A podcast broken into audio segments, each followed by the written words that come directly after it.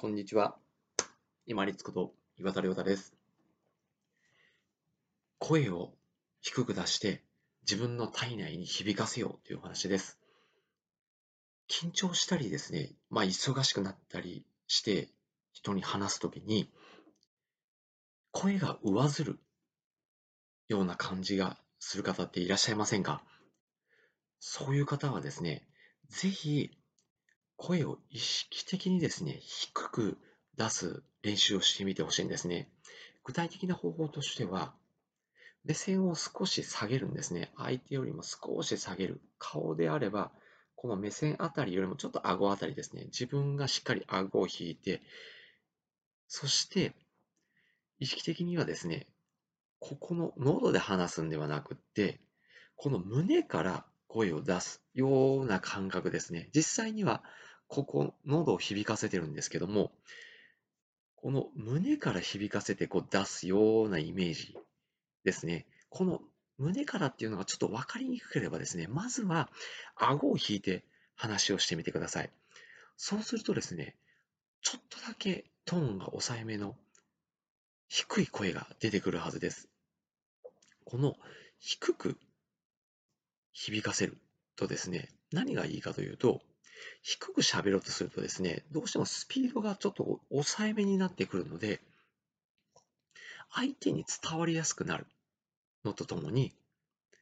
自分が喋ってる、伝えてる内容にですね、自信がある、もしくは確信を持てているように相手には聞こえるんですね。で、一元にですね、一概にですね、その上ずった声、高い声がいけないっていうふうに言ってるわけではないんです。例えば、あの、ジャパネット高田の元会長の方、かなり声が高いですし、今もジャパネット高田の番組ってすんごく甲高いですよね、声が。あれはやっぱりこう訴求、まあ、訴えるときに伝わりやすいようにしてる、もしくは、まあ、中高年の方が多いので、そういうふうに高くした方が響きやすいのか、まあ、わからないですけども、そういった方もいらっしゃいますし、あんまりその上ずった声、高い声がダメだっていうのを一概に言いたいわけではなくって、もし日頃自分が喋ってる中で何かこう違和感というかですね、自信のなさが声に出ているような感じがする方がもしいらっしゃったら、もうワントーンぐらいですね、低く出るように、ぜひ顎を引いてみてお話をされてみてください。そうすると、まあ、音が低くで響いてくるので、ゆっくり喋るのとともに、自分がですね、実際考え、またよく考えながらお伝えをすることもできるんですね。低く声を出すとですね、まあ、ちょっとこう、一本芯が通ったように聞こえる部分も出てきます。ぜひ、あ、ちょっとこう自分が喋ってることとか内容に対して自信を持ちたいなとか、落ち着いて喋りたいな、できれば相手にたくさん伝わるようにしたいなと思う方は、ぜひ、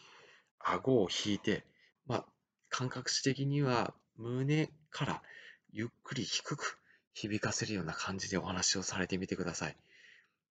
まあ、就職活動、もしくは転職活動での面接とかでもそうかもしれませんね。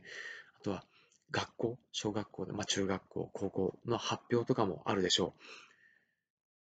いろんなところで、まあ、人前で話をしたり、まあ、1対1で話をするときにも、ぜひですね、ちょっとこう、上ずった声が気になるとかですね、自分に自信がないように感じる方は、顎を引いて低めにお話をしてみてください。そうするとですね、ゆっくりになるので、自分がさらにこういう落ち着いて考えながら、そして自分が内容を反数しながら、うん、そうだよなって確かめながら相手に伝えることができますので、より的確に相手に伝わる可能性が高まるんじゃないかなと思います。顎を引いて低めの声でお話をされてみてくださいね。本日もご清聴いただきましてありがとうございました。皆様にとって一日良い日となりますように。これにて失礼いたします。